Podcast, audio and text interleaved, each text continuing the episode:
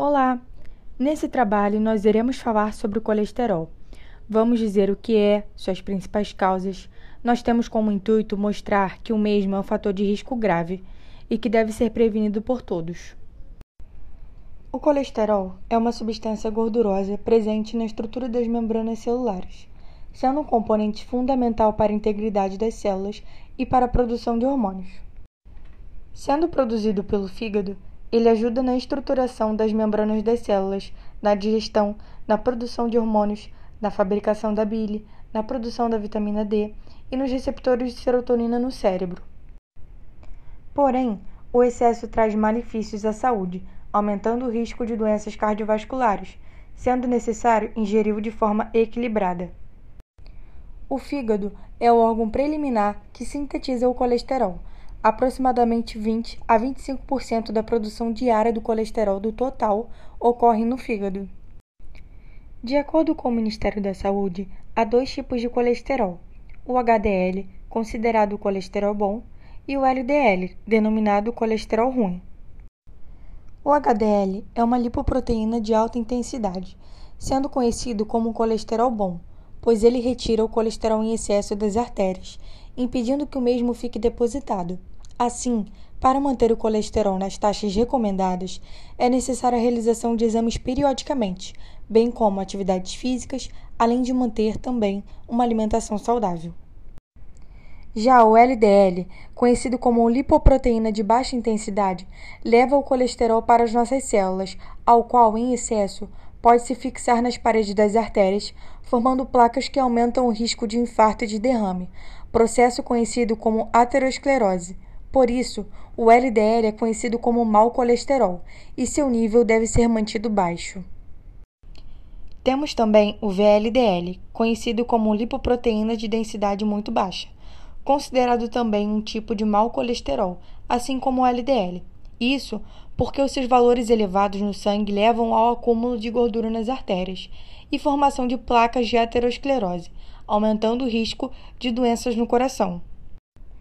Para evitarmos esses tipos de doença, precisamos estar com os nossos exames de rotina em dia, tendo como exemplo de prevenção o lipidograma, que faz parte de um conjunto de exames de sangue que visam analisar a quantidade de gordura do sangue, incluindo os níveis de colesterol. Falando sobre os níveis, nós temos o HDL, ao qual é aceitável entre 35 a 40 miligramas e considerado de risco menor que 35 mg. Temos também o LDL, sendo a taxa limite entre 130 a 160 mg. A partir daí é considerado risco. E por fim, o VLDL, tendo como valor ideal até 30 mg, sendo considerado risco acima de 40, ao qual é sua taxa limite.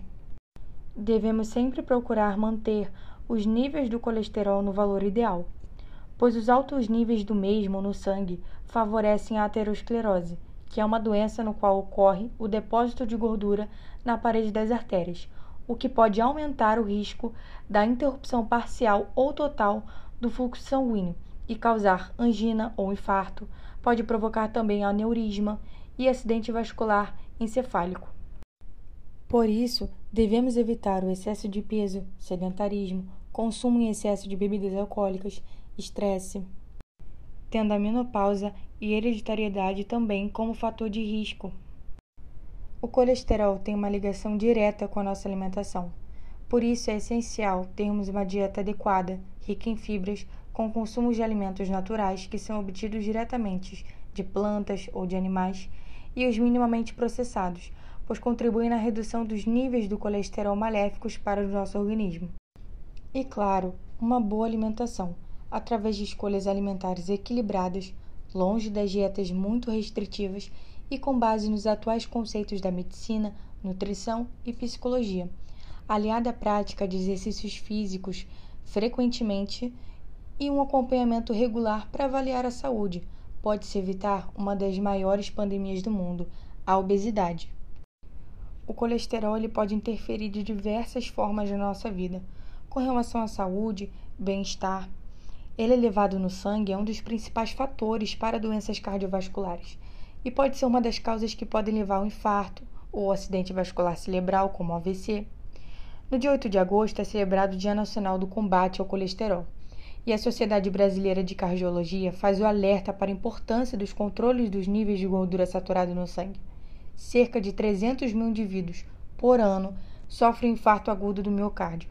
Ocorre óbito entre 30% desses casos.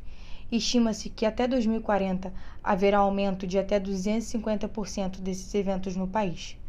Por isso, vamos nos prevenir.